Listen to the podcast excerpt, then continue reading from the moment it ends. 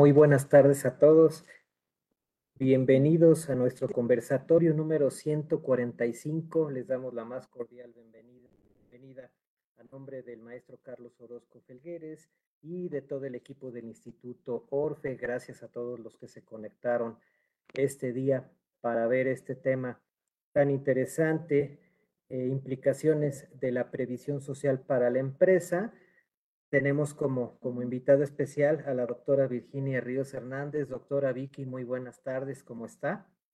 Buenas tardes, muy bien, muchas gracias. Gracias por la invitación. Seguramente muchos miembros de la comunidad Orfe pues ya la conocen muy bien, ya saben su trayectoria, pero para los que no, les platico que la doctora Virginia Ríos Hernández es contador público certificado, egresada de la Escuela Bancaria Comercial, maestra en impuestos y doctora en ciencias de lo fiscal por el IEE, e, especialista en mediación por la Universidad de Castilla-La Mancha, miembro de las comisiones fiscal y de relaciones de trabajo de Coparmex, actualmente comisaria, consejera de diversas instituciones, así como de Coparmex Nacional, autora de artículos en publicaciones especializadas, participante en comisiones del Colegio de Contadores Públicos de México, consejera de diversas instituciones de prestigio, entre muchas otras actividades. Muchas gracias, doctora Vicky. Y bueno, pues vamos a, empezar. Tengo aquí unas, unas preguntas para poder ir desarrollando nuestro conversatorio. Y en primer lugar quisiera preguntarle, ¿Qué es la previsión social como tal, doctora Vicky?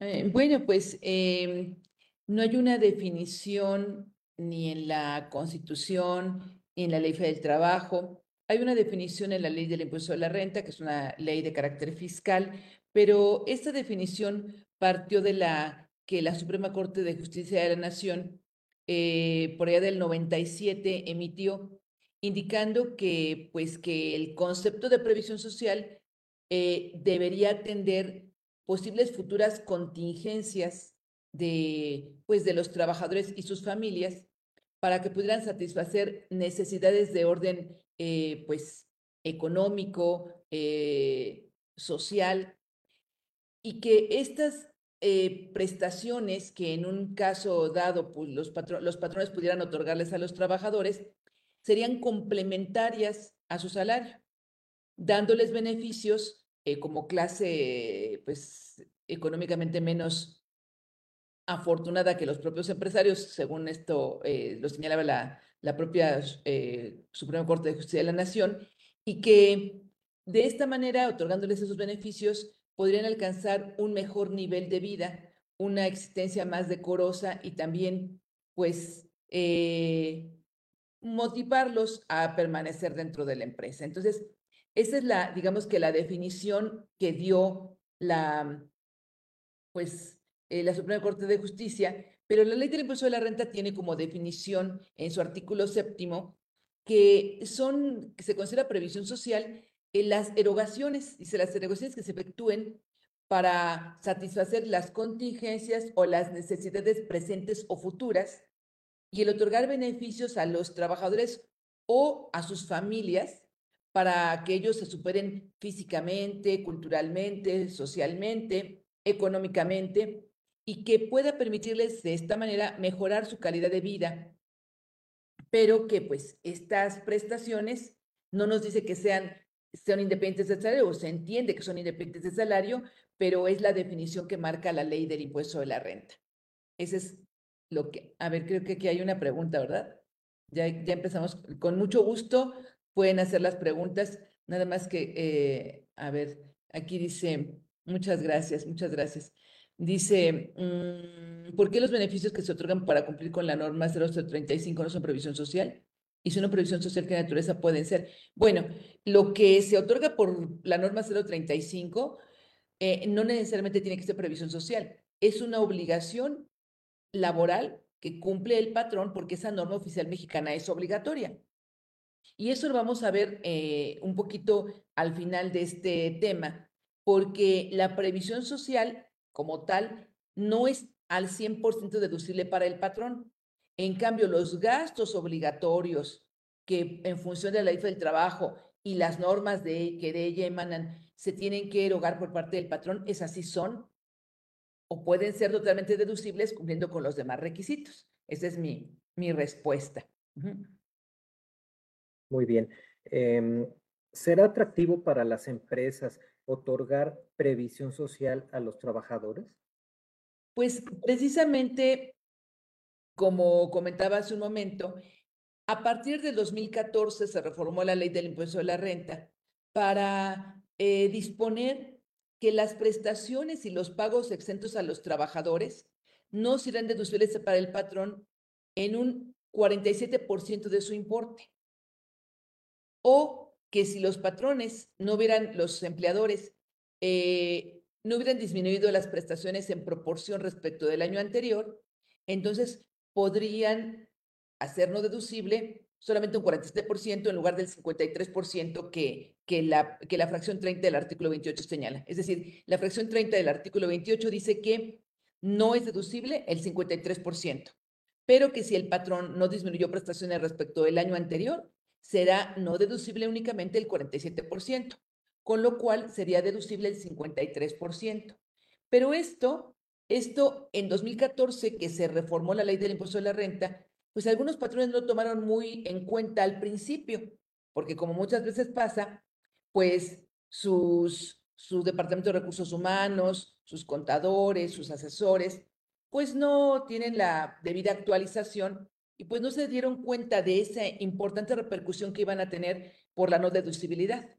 Cuando al término de 2014 vieron que eso les estaba afectando un costo mayor en impuesto de la renta, eh, un costo digamos, mayor porque tenían menos dividendos provenientes de COFIN que repartir y otras, y pues por supuesto una liquidez menor, entonces algunos patrones empezaron a dejar de otorgar prestaciones de previsión social.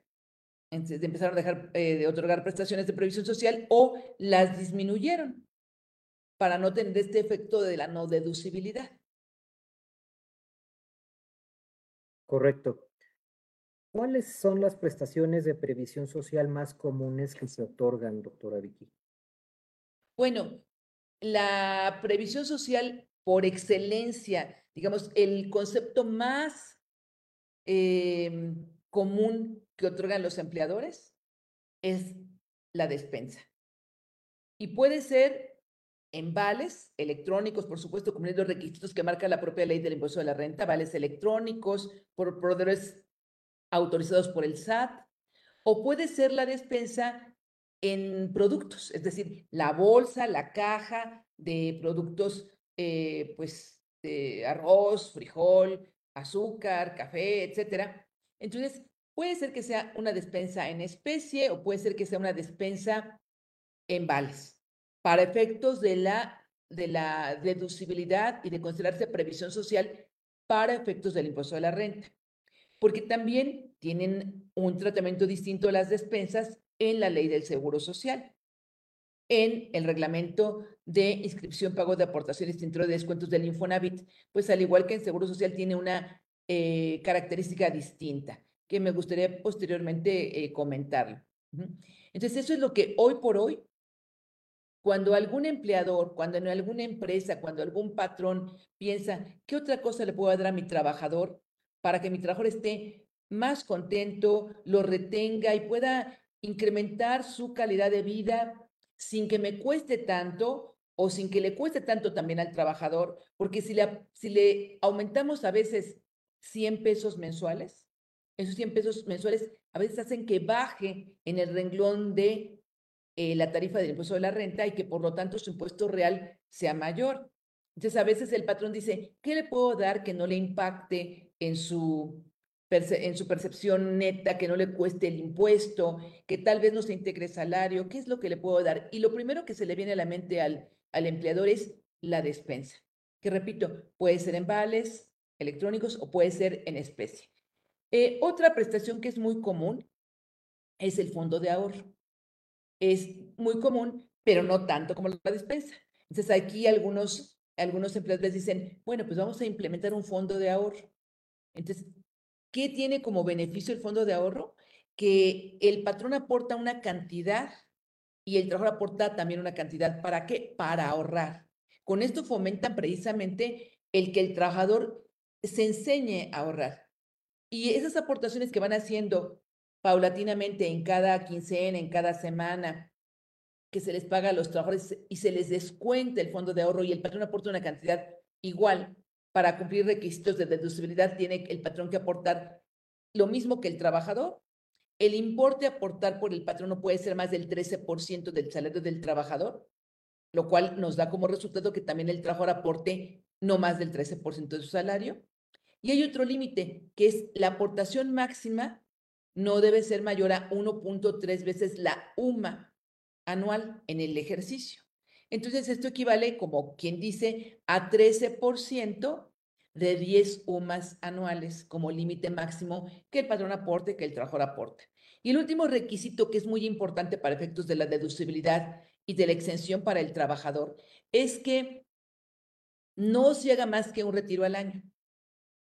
Es decir, no se vale que el trabajador haga como que aporte y el patrón haga como que aporte y cada quincena le presten lo que aportó y lo que aportó el patrón o el 90% de lo que se supone que aportaron. ¿no? O sea, solamente puede hacerse un retiro al año o bien al término de la relación laboral. Ese es otro, eh, pues otro concepto de previsión social que incluso también para efectos de seguro social, el requisito para que el fondo de ahorro no integre en, al salario es que tanto patrón como trabajador aporten la misma cantidad. Sin embargo, no nos pone límites, no dice no más del 13%, pero para ser congruentes y para poder tener el beneficio en impuesto de la renta, el máximo que debemos considerar es un 13% del salario con el otro límite que ya comenté. Y en la ley de seguro social y también en el reglamento del Infonavit se indica que no puede haber más de dos retiros al año. Pero si pactamos dos retiros al año, ya no estamos cumpliendo con renta, porque renta dice no más de un retiro al año. Entonces, no podemos hacer dos porque cumpliremos con Seguro Social, cumpliremos con Infonavit, pero con impuesto de la renta no. ¿Y cuál sería la consecuencia? De que para el patrón sería no deducible y para el trabajador no sería exenta esa prestación. Entonces, bueno, pues ese es, digamos que, el segundo concepto más común que se les otorga a los trabajadores. Pero hay algunos otros, por ejemplo, hay algunos patrones que les otorgan, les pagan el club deportivo, los inscriben a un club deportivo, o bien les compran algún, no sé, algún aparato para ejercicio, o les compran algunos tenis para que puedan hacer brincar o correr o lo que sea. Eso ya están otorgando prestaciones para actividades deportivas. Hay algunos otros empleadores que les dan los abonos para el teatro, para el cine, eh, digamos que eh, para algún concierto, actividades culturales. Hay algunos empleadores que cuando el trabajador se incapacita por enfermedad general, como sabemos, el Seguro Social solamente les paga como incapacidad el 60% del salario base de cotización, pero a partir del cuarto día que inicia la enfermedad. Entonces, si un trabajador se enferma, vamos a suponer de una, eh, pues no sé, lo tienen que operar de apendicitis, pues entonces va a tener que estar, vamos a pensar, 30 días eh, fuera de circulación y el Seguro Social solamente le paga a partir del cuarto día, es decir, de los 30 días le va a pagar solamente 27, pero al 60% del salario base de cotización. Y algunos empleadores dicen, bueno, voy a dar como prestación de previsión social el que al trabajador que se incapacite por enfermedad general, que sea de más de tres días o que sea por el día, los días que sean, le voy a pagar los primeros tres días que el Seguro Social no le paga ya sea al 100% o al 60%, y algunos llegan a ser más generosos y le pagan el complemento para que alcance el trabajador su percepción habitual. Ese es otro concepto también de previsión social.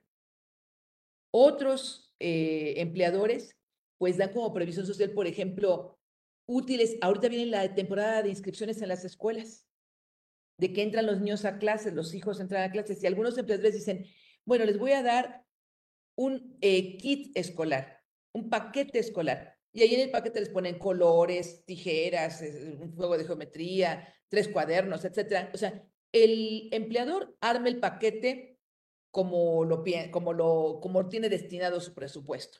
O una mochila, o una lonchera, o eh, un vale para que vayan y lo canjeen por uniformes, etcétera, etcétera, o por zapatos o por tenis, ¿no? Eso también es un concepto de previsión social. Algunos otros eh, dan, por ejemplo, juguetes para los hijos de los trabajadores en temporada de Reyes Magos. Eh, dicen, ah, pues a todos los trabajadores que tengan hijos desde un año hasta ocho o hasta diez, les vamos a dar un juguete porque es eh, temporada de Reyes Magos, etc. y también hay algunos patrones que dan un reembolso de gastos de funeral. Máxime después de la pandemia o a partir de la pandemia que ya vemos que tantos, tantos trabajadores sufrieron la pérdida de seres queridos, del papá, de la mamá, del cónyuge, de los hijos, pues entonces son imprevistos que el trabajador pues se ve imposibilitado a veces de sufragar, porque no todo el mundo tiene un plan de eh, previsión a futuro de servicios funerarios. Entonces, son gastos que tienen que erogar y entonces el patrón dice, bueno, voy a dar como prestación que le voy a reembolsar X cantidad de gastos de funeral cuando fallezca su cónyuge, sus ascendientes o sus descendientes en línea recta, para que pueda tener pues un apoyo. Eso también es algo muy común. Y ya los menos dan, por ejemplo, un reembolso de gastos dentales eh, o dan, por ejemplo, un reembolso de gastos médicos o, por ejemplo, dan un reembolso de gastos hospitalarios. Creo que eh, si no estuviera la restricción esta que comentábamos de la no deducibilidad al 100% de las prestaciones de previsión social, en este momento muchos más empleadores tendrían como motivación darles el reembolso de gastos médicos porque sabemos que en este momento las medicinas están escasas, que el sector salud no les está dando los medicamentos, que está el que se enferma de que esté enfermo normalmente de diabetes, que esté enfermo normalmente de, problemas eh, hepáticos, problemas renales y que no están los medicamentos. Y entonces dicen, algunos empleadores dicen, bueno, pues es que podría ser tal vez un plan de que le reembolso gastos médicos, que estos gastos médicos, pues no necesariamente es a fuerza la, la consulta médica, sino a lo mejor el medicamento que ya tiene como receta del, porque el seguro social se dice, ah, muy bien, aquí está tu receta. Oye, pero en la farmacia no hay medicamento, pues regresa dentro de 15 días, pero dentro de 15 días ya me colapsé o ya eh, se me incrementaron las eh, consecuencias de la diabetes o lo que sea, ¿no? Entonces, estas son de las prestaciones más típicas. Hay algunos más que otorgan planes de pensiones adicionales a los que establece la ley de seguro social, planes de pensiones y jubilaciones. Pues esos son, digamos, de los más comunes. Mm, no sé si hay alguna pregunta por ahí. Creo que no, ¿verdad? Creo que no. Bien, eh, bueno, hablando de eh, cuando el patrón da el servicio de comedor, esos gastos, este, también una parte es deducible. Ah, este, muy, muy interesante pregunta porque el comedor no cae dentro de lo que es la previsión social. Muy interesante, muy interesante porque el comedor sí es una prestación, pero no está conceptuada ni está regulada dentro de la fracción 11 del artículo 27 de la ley del impuesto de la renta, que ahí en la fracción 11 del artículo 27 se contemplan los requisitos de deducibilidad de la previsión social. Como sabemos, el artículo 27 aplica para las personas morales de título 2, pero también esa misma fracción, la fracción 11, que regula la deducibilidad de la previsión social, aplica para las personas físicas con actividad empresarial y profesional que tienen trabajadores y que también les otorgan previsión social. El comedor no está en esa fracción 11. El comedor está en el artículo 28, que es el artículo que se refiere a los no deducibles. Eh, los no deducibles para las personas morales de título 2 y también para las personas físicas con actividad empresarial y o profesional, porque así lo establece específicamente el artículo 105 en su último párrafo, dice que, que les aplicarán los no, no deducibles a las personas físicas con actividad empresarial y o profesional que marque el artículo 28. Entonces, en el artículo 28, ahí tenemos en la, en la fracción 21 de, de, de este artículo 28, la regulación de los comedores, dice ese, ese artículo 28, su fracción 21, dice, no serán deducibles los gastos en comedores que por su naturaleza no estén a disposición de todos los trabajadores. O aun cuando lo estén, su importe sea mayor a una UMA por día y por trabajador. ¿Cuánto vale una OMA actualmente? 103 pesos con 74 centavos. Entonces, si la UMA vale actualmente 103 pesos con 74 centavos, quiere decir que el patrón puede gastar hasta 103 pesos con 74 centavos por día por cada trabajador que usa el servicio del comedor y que entonces sí sería deducible, siempre y cuando el comedor esté a disposición de todos los trabajadores. A disposición, porque a lo mejor tenemos empresas donde, donde algunos trabajadores ya con después de la pandemia a veces dicen, bueno, vamos a turnarnos. Tres días vienen aquí a la empresa y dos días van a su casa. Y dos días trabajan desde casa. Eh, y entonces dicen, ah, pues ahí está el comedor a disposición del trabajador, pero los trabajadores que están en su casa, pues, oye, pues es que yo no comí, pues no, vente a comer si quieres de tu casa, vente a comer para acá, pues no tiene ningún caso, no tiene ningún sentido. O por ejemplo, cuando tienen choferes y el chofer fue a dejar un pedido a Puebla, pues entonces no va a comer en la empresa, pero está a su disposición. Entonces ahí, si está a disposición de todos los trabajadores y el costo para el patrón no fue mayor de una UMA por cada trabajador que usó el servicio, es deducible al 100%, no al 53, no al 47, al 100%. Claro, cumpliendo los demás requisitos de documentación, pagos, etcétera, etcétera, etcétera, ¿no? Sí, eh, y, y también algo muy interesante, para el trabajador el comedor es un ingreso no objeto. Es decir, el comedor para el trabajador no es exento, no es acumulable, es no objeto. ¿Por qué? Porque el artículo 94 también de la ley del impuesto de la renta establece no son ingresos en bienes, la comida que se le proporciona a los trabajadores, ¿sí? Independientemente de que para el patrón sea o no sea deducible, el comedor no es ingreso para el trabajador. Lo cual, pues es muy bueno. O sea, no es, no es exento, no es acumulable, es no objeto. Pues sí, es un tema muy, muy, interesante, Y, diferente, ¿no? Y, además, además, fíjese, licenciado, que eh, hace algunos años, hace ya más de 10 años, se publicó eh, la ley de ayuda alimentaria. Esa ley de ayuda alimentaria, pues realmente, aunque se supone que está vigente, pues realmente está bien obsoleta, ¿no? Está, está muy obsoleta. Y esa ley de ayuda alimentaria eh, regulaba precisamente las prestaciones para el trabajador de conceptos de despensa y comedor. Ya sea el comedor dentro de las instalaciones de la empresa o en un comedor industrial o, con, o que el patrón le pagara a un restaurante o, o establecimiento fuera de la empresa para que les diera de comer a sus trabajadores o que les diera vales para la alimentación. Que ellos pudieran, ah, pues que tengo mis vales, los cambio en este, en este, en este, en este establecimiento. Y así está, está la ley de ayuda alimentaria, más que se quedó obsoleta. Posteriormente sacaron el reglamento, que también ya quedó obsoleto, pero pues sí, la, la alimentación no es previsión social.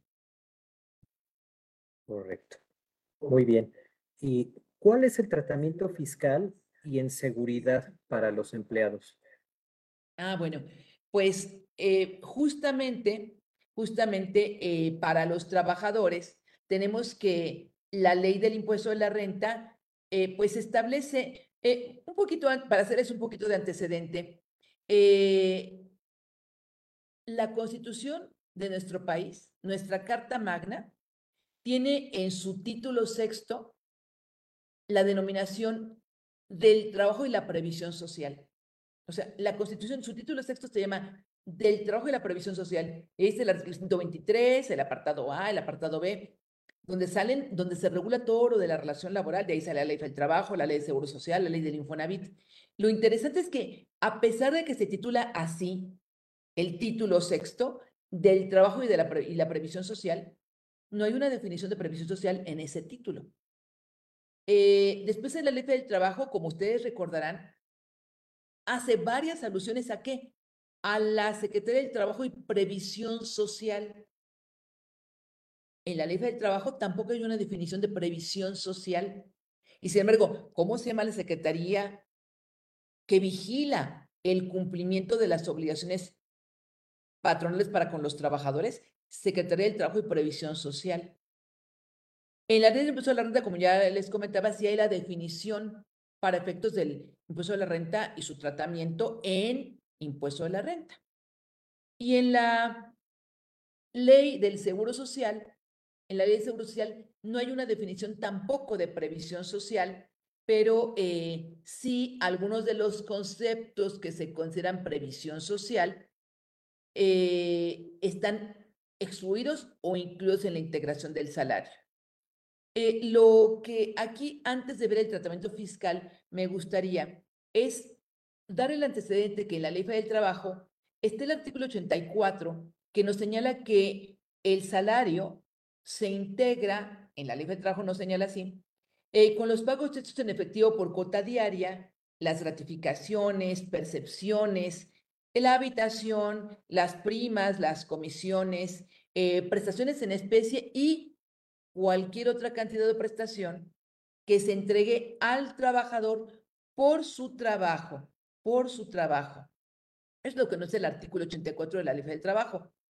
Eh, y aquí ha habido mucha controversia entre si las prestaciones de previsión social forman parte o no del salario para efectos laborales. A la hora que voy a liquidar a una persona, a la hora que le voy a pagar su finiquito a un empleado, porque renuncio, por lo que sea, voy a tomar esas prestaciones dentro del salario que marca el artículo 84 de la Ley de Trabajo. ¿Y qué sucede? Les digo, ha habido muchas controversias. Ha habido por los tribunales diferentes, diferentes eh, posiciones, pero al final de cuentas, por ejemplo, la Suprema Corte de Justicia de la Nación estableció que el fondo de ahorro sí forma parte integrante del salario para el caso de una indemnización o para el caso de un finiquito. Entonces, la Suprema Corte de Justicia de la Nación estableció que sí, que el fondo de ahorro sí es parte integrante del salario. Eh, digamos que eh, se, han emitido otros, otros mm, pues, Mm, otras opiniones, otras tesis por parte de los tribunales diciendo que, ah, pues que si la despensa sí forma parte o no forma parte. Y les digo, ahí hay pues diferentes eh, posiciones, pero al final lo que, lo que se ha manejado es que son prestaciones continuas que, que muchas veces no se otorgan, pues más bien no se están otorgando por el trabajo, incluso en, en un principio la Suprema Corte de Justicia de la Nación había dicho que eran adicionales al salario. Pero bueno, pues por esa definición que marca el artículo 84, pues entonces se han empezado a dar estas, estos posicionamientos. Ahora bien, para el trabajador, el tratamiento que tienen estos, estos ingresos. Tenemos en el artículo 93 de la ley del impuesto de la renta los conceptos que dice la ley que no se pagará el impuesto por esos ingresos. Y en el 93 podríamos decir que hay cinco fracciones específicas que hablan de previsión social. En primer lugar, la fracción 3, que nos habla de las indemnizaciones por riesgos o enfermedades de trabajo que sufran los trabajadores y que se otorguen de acuerdo con contratos colectivos de trabajo o contratos ley. Es decir, indemnizaciones que el patrón otorgue a los trabajadores por riesgos o enfermedades de trabajo, siempre y cuando sea impactado por contrato colectivo de trabajo o por contrato ley. ¿Qué quiere decir esto? Bueno, pues que si es un contrato individual o un plan de previsión social independiente, eso no me da la exención. Pero se pactó en el contrato colectivo de trabajo, vamos a pensar, eh, y siempre pongo, o casi siempre pongo el mismo ejemplo porque es muy fácil de entender. En un contrato colectivo de trabajo de un hospital, vamos a suponer un hospital privado o público, pero voy a referir al privado. En ese contrato colectivo de trabajo se puede decir, o a veces, o muy frecuentemente se indica, que los trabajadores que están en el área de radiología van a tener prestaciones superiores. Y entre esas prestaciones superiores son indemnizaciones por riesgo de trabajo. Y, y podríamos decir, bueno, pero pues, ¿cuándo se le va a determinar el riesgo de trabajo? Que si está teniendo, eh, pues, una lesión, porque además, ¿qué es una indemnización? Es el resarcimiento de un daño causado. ¿Cuándo se ve que le estoy causando un daño? Es, eh, pues, aun cuando en la actualidad los equipos de radiología ya son muy sofisticados, son más seguros, son menos invasivos, etcétera, Hoy por hoy, si ustedes van a cualquier laboratorio en donde hay rayos X o se van a sacar una placa eh, de rayos X de la boca porque les van a hacer una intervención quirúrgica en una muela o lo que sea, ahí ven el letrerote que dice, si está embarazada, eh, indíquelo porque no, no puede pasar o no, no, no se acerque, etc. Entonces, y le siguen poniendo su protección o sus lentes de protección. ¿Por qué? Porque aunque la, eh, la actualidad nos ha traído menos riesgo con los rayos X, hoy por hoy sigue siendo un hecho que quienes están trabajando continuamente con los rayos X, porque están expuestos ahí, pues van teniendo un daño en sus células. Y eso les puede generar cáncer, leucemia o alguna otra eh, situación. Entonces, ¿que se están dañando? Pues sí se están dañando. Entonces ahí sí procedería la indemnización para esos trabajadores. Es más, en el caso de trabajadores de aeropuertos tienen sus contratos colectivos de que independientemente de que les pongan sus estos eh, como audífonos protectores del ruido, eh, cuando ingresan esos trabajadores al, a trabajar en, no sé, los montacarguistas, los que sacan las maletas y los equipajes de los aviones y los llevan, etcétera, están totalmente expuestos toda su jornada laboral al ruido de los aviones, por más que les pongan sus orejeras o lo que sea.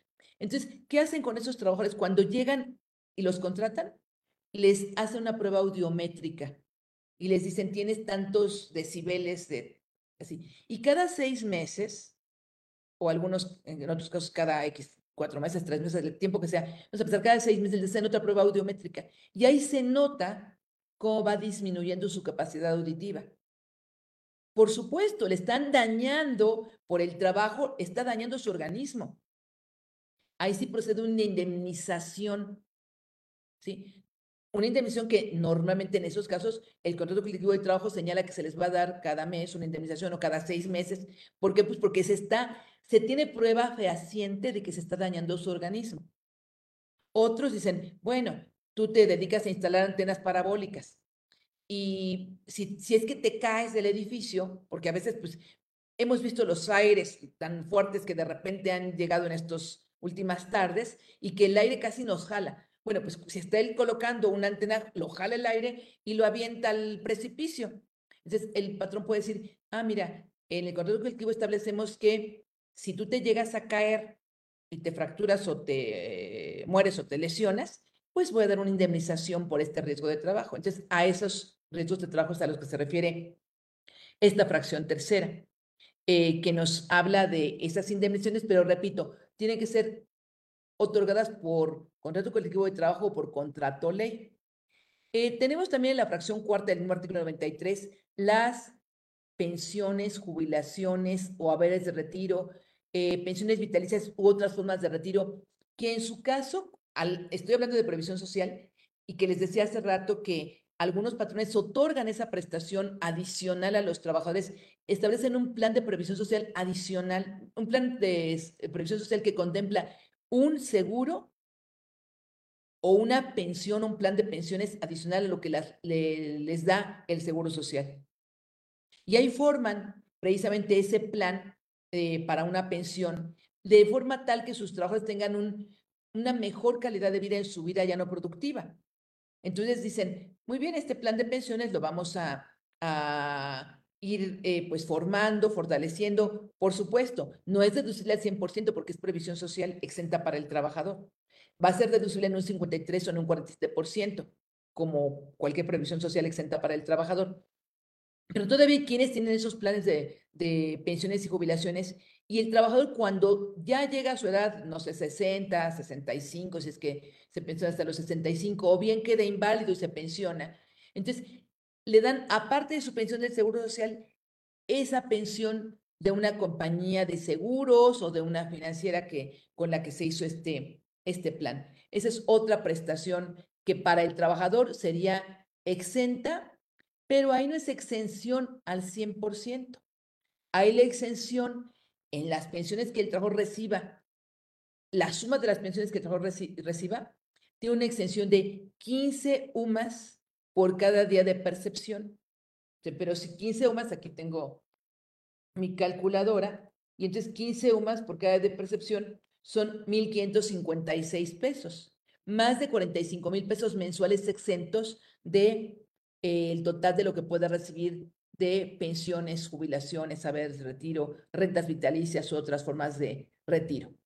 En la fracción sexta del mismo artículo 93 tenemos el reembolso de gastos médicos, dentales, hospitalarios o de funeral. Y estas prestaciones van a estar 100% exentas para el trabajador, o sea, el trabajador 100% exento, con la condición de que se otorguen de forma general. Como decía hace un momento, lo más común que el patrón otorga es reembolso de gastos de funeral, por esto que también se concientizó mucho el patrón a partir de la pandemia, que pues el trabajador de repente tenía el papá y la mamá que fallecieron y pues esos gastos son impredecibles y además pues nadie quiere tener ese tipo de gastos. Entonces muchos patrones dijeron, bueno, vamos a poner, yo tuve algunos clientes que dijeron, queremos implementar un reembolso de gastos de funeral para cuando a nuestros trabajos, de 126 trabajos que tenía uno de ellos, como a 18 les falleció un familiar de COVID. Entonces la empresa ya desde el tercero ya dijo, no, es que queremos hacer, primero dijeron, vamos a hacer una colecta y la, primer, la primera colecta todos bien contentos, la segunda colecta pues como que bueno, la tercera colecta ya como que, oigan, no, pues es que ya hicieron la colecta con los trabajadores y ellos pusieron otra parte y demás los, los socios y después dijeron, no, es que queremos mejor hacer una una prestación que la empresa les reembolse a los trabajadores cierto monto de sus gastos de funeral que tengan para sus familiares cercanos.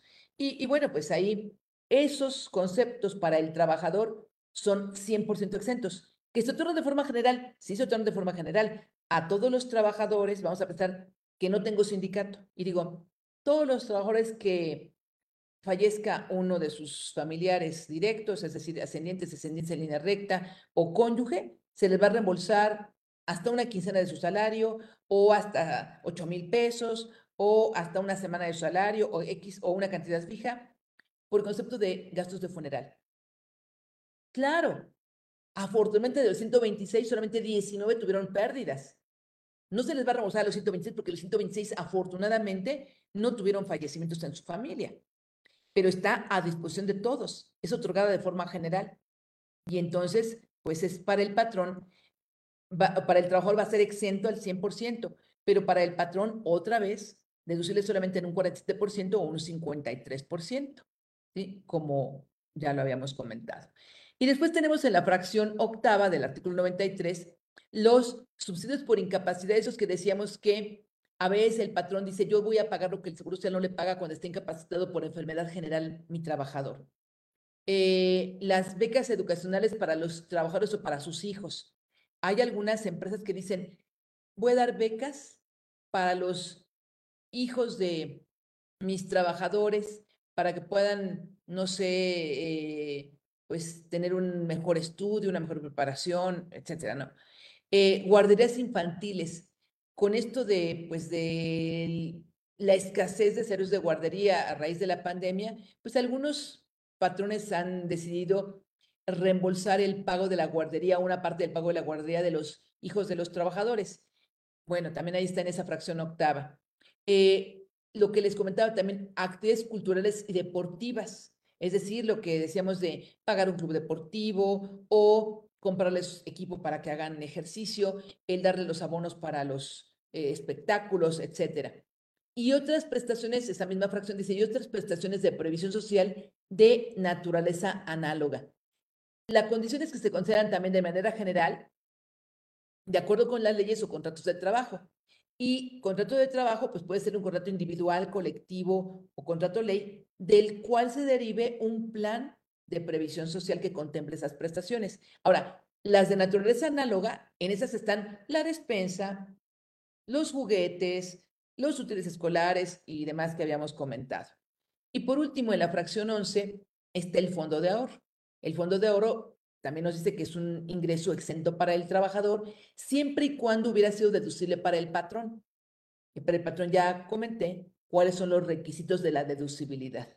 Sí, entonces, pues esas son las prestaciones, el tratamiento fiscal para los trabajadores. Ahora bien, las prestaciones de la fracción octava del artículo 93, parecería, si leemos nada más la fracción, que están 100% exentas para el trabajador. Y podrían estar 100% exentas, pero hay una limitante que está en el penúltimo párrafo y el último párrafo del artículo 93. Y que ahí nos dice que la exención de esa previsión social se va a limitar cuando la suma de los ingresos por servicios personales subordinados, que bueno, ¿cuáles son los ingresos por servicios personales subordinados? Nos lo dice el artículo 94 en su primer párrafo. Los salarios y demás prestaciones que deriven de la relación laboral.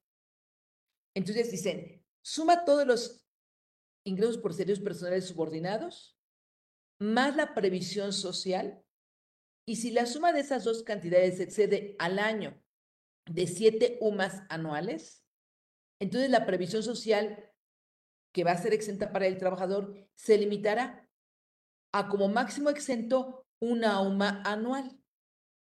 Sin embargo, nos dice el mismo penúltimo párrafo que esa limitante en ningún caso dará como resultado que ya sumada la provisión social exenta a los ingresos por servicios personales subordinados, la suma nos dé menos de 7 UMAS. Por ejemplo, supongamos que los servicios personales subordinados son 5 eh, UMAS anuales y la previsión social limitada, la de la fracción octava, vamos a pensar que sean 4 UMAS.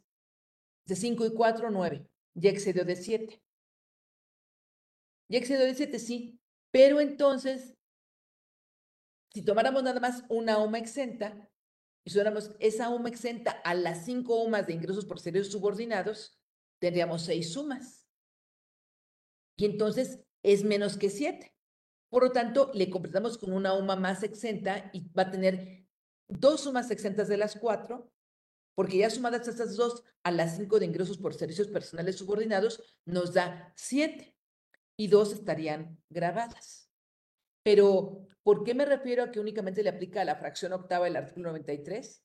Porque el último párrafo dice que esa limitante no aplicará a las indemnizaciones por riesgos de trabajo o enfermedades, tampoco les aplicará a los reembolsos de gastos médicos, dentales, hospitalarios y funeral, no le aplica el fondo de ahorro, no le aplica las pensiones, no le aplica los seguros de gastos médicos y seguros de vida. Ah, entonces, ¿a qué le aplica? Pues solamente a las prestaciones de la fracción octava, ¿sí? Ese es el tratamiento para el trabajador. Y para seguro social, para seguro social y para Infonavit, ahí tenemos, pues, que eh, en el artículo 27 de la ley de seguro social, en la fracción segunda, nos dice, bueno, el artículo 27 nos dice, eh, no, se integrará no se integrarán al salario, da su naturaleza los siguientes conceptos o los siguientes elementos. Y la fracción segunda nos dice el fondo de ahorro. Siempre el fondo de ahorro que el patrón establezca para sus trabajadores, siempre y cuando la aportación del patrón sea igual a la aportación del trabajador y que no se hagan más de dos retiros al año. Repito, aquí no nos pone límites. Aportación igual de patrones de trabajador, sí, no nos pone límites. Pero si queremos redondear el beneficio, tenemos que cumplir con lo que marca renta que es no más del 13% del salario del trabajador y no más de 1.3 veces la UMA anual en total de fondo de ahorro que aporte el patrón y que por lo tanto aporte el trabajador. Y el que no se haga más de dos retiros al año, incumpliremos con renta. Tendría que ser no más de un retiro al año, para que de esta manera no sea ingreso grabable en el en impuesto de la renta, que sea deducible para el patrón y además que no integre salario para efectos de seguridad social. Lo mismo dice el artículo 32 del reglamento de inscripción, pago de aportación y centro de descuentos del Infonavit, de la ley del Infonavit, pero en la fracción, en la fracción 2 también lo mismo señala eh, como concepto, en la fracción 3, perdón. Y luego tenemos en la fracción sexta del artículo 27 de la ley de Seguro Social que nos dice la despensa, pero fíjense qué interesante porque aquí el artículo 27 en su fracción sexta dice que no integrará el salario la despensa en dinero o en bienes hasta por el 40% de la UMA. Entonces, si la UMA son 103 pesos con 74 centavos por el 40%, entonces tenemos que 41.50 diarios no integran salario de despensa. Pero interesante porque dice despensa en efectivo o en bienes. Ahí también hay un acuerdo del Consejo Técnico que dice que también las despensas en vales viene a ser lo mismo. El importe que no integra salario es el 40% de la UMA. De tal manera que podríamos darle al trabajador eh, vales de despensa, despensa en bienes o para efectos seguros social incluso despensa en efectivo por 1.245 pesos, más o menos, y sería no integrante de salario. A ver, creo que hay una pregunta, ¿verdad? Me parece. Déjenme. A ver, ah, dos, muy bien. Dice eh, Julio, las membresías como TDU están orientadas a mejorar la calidad de vida, son catálogos con previsión social. Em, las de las de tarjetas que dan puntos, TDU, o sea, mm, porque si son tarjetas que dan puntos o que, em, la verdad es que yo no tengo esa membresía, ¿verdad? Eh, pero, mm, o son para, tiene descuentos y consultas. Ah, tiene descuentos y consultas. Bueno, si, si por ejemplo, si son tarjetas para eh, poder obtener descuentos en consultas, en laboratorios, etcétera, se pueden considerar como eh, pues una prestación de previsión social eh, que se le está dando adicional al trabajador. No es reembolso propiamente, es como un seguro de gastos médicos, pero no mayores, sino un seguro de gastos médicos, podríamos decir que menores. la dos, los beneficios que le otorgo a los empleados para cumplir la norma 035 son ustedes herramientas de trabajo. Eh, no son, o sea, no son herramientas de trabajo. O sea, los beneficios que le doy al trabajador para cumplir la norma 035, como que esté más a gusto y, por ejemplo, le ponga eh, música ambiental, pues es parte del, de la instalación de la empresa. es parte de la instalación, parte del el sonido ambiental, o que, por ejemplo, eh, ponga ventanas, ventanas de doble, doble vidrio para que no entre el ruido y que estén más a gusto. Bueno, pues eso no es una herramienta de trabajo para el trabajador, es parte de mi activo fijo, ¿sí? O si, por ejemplo, compro unos aires acondicionados porque en tiempo de calor, pues tiene mucho calor, y esos aires acondicionados que son parte de mi activo fijo, no son sus herramientas de trabajo del trabajador. Ah, pero si, por ejemplo, digo, ah, es que para que se considere más eh, cómodo, le voy a comprar una silla ergonómica, entonces no es una herramienta de trabajo, es activo fijo mío que para él sí le sirve como herramienta de trabajo porque se está sentado en ella. O la computadora que le compro, pues le voy a poner una computadora más grande. Si es, una, herramienta de trabajo para el trabajador, pero para mi patrón es activo fijo. Eh, pero no todo, todo es, eh, por ejemplo, psicólogo. Ah, el psicólogo. El psicólogo no es herramienta de trabajo, es un gasto de la empresa que tengo que hacer para poder cumplir con esta norma y es gasto. No es activo fijo ni tampoco es herramienta de trabajo para el trabajador. Simplemente es un gasto de la empresa estrictamente indispensable. ¿Por qué? Porque lo está regulando una norma oficial mexicana. ¿sí? Entonces, y vinculada a la ley del trabajo. Entonces, sería un gasto.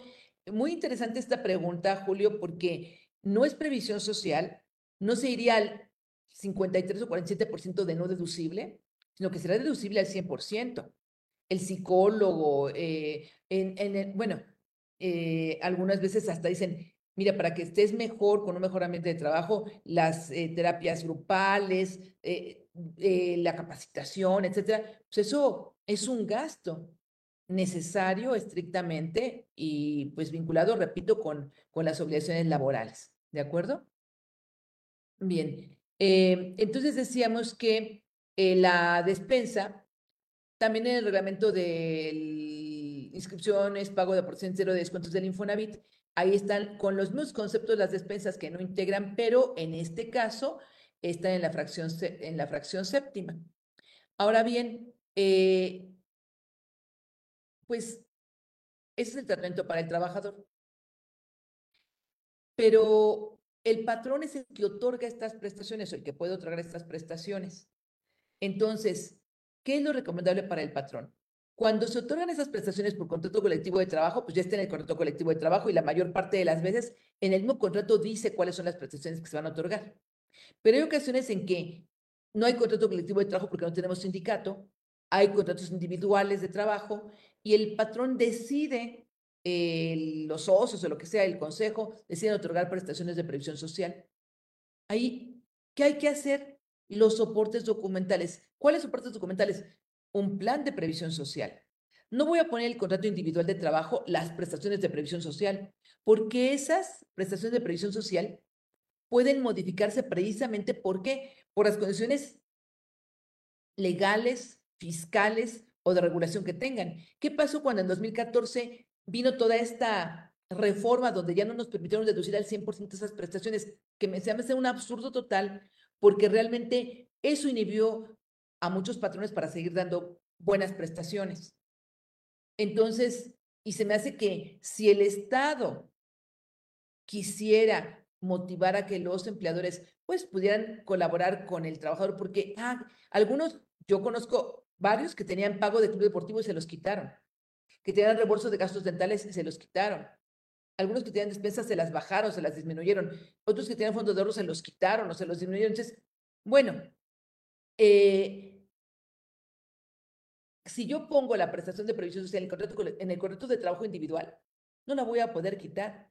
Entonces, como les decía, en 2014 muchos, muchas prestaciones se eliminaron, pero se eliminaron porque estaba en un plan de previsión social que decía precisamente el plan de previsión social que se podrían otorgar esas prestaciones por este año, por este ejercicio o indefinidamente, siempre y cuando no se modificaran las condiciones legales, fiscales, financieras de la propia empresa, porque a veces la empresa pues dice, pues yo qué más quisiera seguirte dando todas las prestaciones que pues que te estoy dando, pero nada más que no tengo los recursos, la capacidad, estamos casi casi en quiebra, en bancarrota. Entonces, bueno, pues eso sería importante, ¿no? Que esas prestaciones se otorgaran eh, mediante un plan de previsión social. Y yo les diría, puede haber un plan de previsión social múltiple, pero si tenemos fondo de ahorro, es recomendable que sea un plan de previsión social independiente, plan de fondo de ahorro.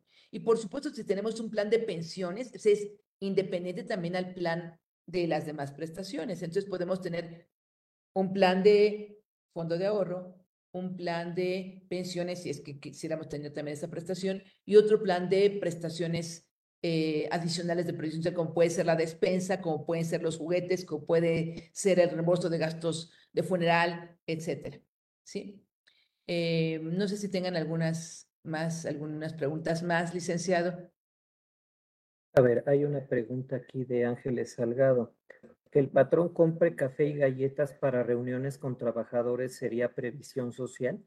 No, no, no es previsión social, porque pues realmente no les está, o sea, con eso, yo, yo incluso diría que allí hasta podríamos decir que es parte de la norma 035, o sea, porque, porque pues es para mejorar el clima organizacional, el tener el clima organizacional favorable. Entonces, bueno, pues si vamos a estar en una reunión, en una junta que va a durar dos horas, bueno, pues entonces, a ver, eh, sí favorece el que tengan ahí una, una agua o café, unas galletas, por supuesto que sí favorece el clima organizacional. A lo mejor dicen, alguno puede decir, no, porque nos están poniendo cosas, el café tiene cafeína, nos pone nerviosos y, y además, eh, pues, eh, el agua me voy a tener que ir al baño y además las galletas me engordan.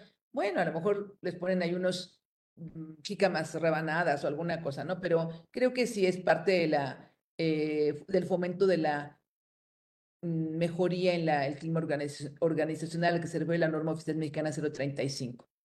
Em, ¿Hay alguna otra pregunta? Bien, creo que no, ya no tenemos aquí en el chat. Ah, aquí hay, otra, hay otra. ¿Podría considerarse previsión social si el patrón paga las pruebas COVID o el tratamiento por alguna lesión? Eh, bueno, si el, si el patrón paga las pruebas de COVID, eh, yo creo que no necesariamente previsión social, sino que deberían ser un gasto de la empresa.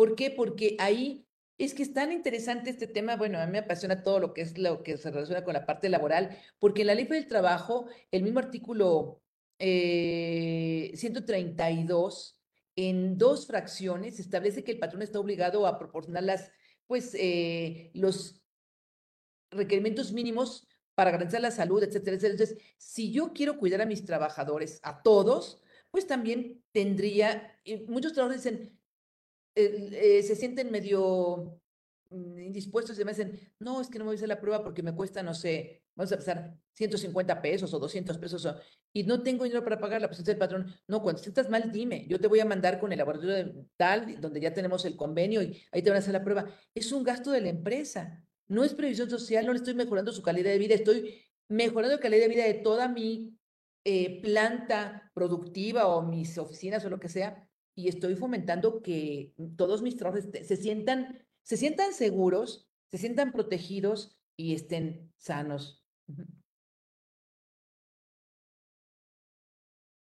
Bien. Eh, no, en el chat ya creo que no tenemos ya, ya no tenemos más preguntas. Si alguien quiere preguntar, podemos abrir los micrófonos. ¿No? Bueno, pues creo que creo que ya no tenemos más preguntas, doctora Vicky. Muy bien, muy bien. Bueno, pues muchísimas gracias. A nombre del maestro Carlos Orozco, del Instituto Orfe, le damos las gracias por ese tema tan interesante. también, eh, eh, bueno, ahorita tenemos una hora, pero puede ser un tema incluso para un curso, ¿verdad? Sí, claro, claro que sí, puede ser un tema para un curso. Se trata de dar pues la mayor información posible y tenemos un reconocimiento para usted por, por este tema tan interesante. A ver, aquí lo vamos a poner. Muchas gracias, muchas gracias. Se, lo haremos llegar vía electrónica. Implicaciones de la previsión social para la empresa. Aquí en Conversando con Orfe, el conversatorio número 145. Muchísimas gracias, doctora Vicky. Muchas gracias a todos los participantes, a todos los que se conectaron con nosotros. Y bueno, eh, no nos queda más que eh, desearles una, una bonita tarde, excelente tarde para todos y nos vemos el siguiente conversatorio. Muchísimas gracias a todos. Muchas gracias. Gracias a todos por su asistencia y sus comentarios. Les agradezco. Gracias por la invitación. Saludos al, al maestro, por favor. Muchas, muchas gracias, doctora Vicky. Gracias a todos. Que tengan buena tarde. Sí, muchas gracias. Igualmente.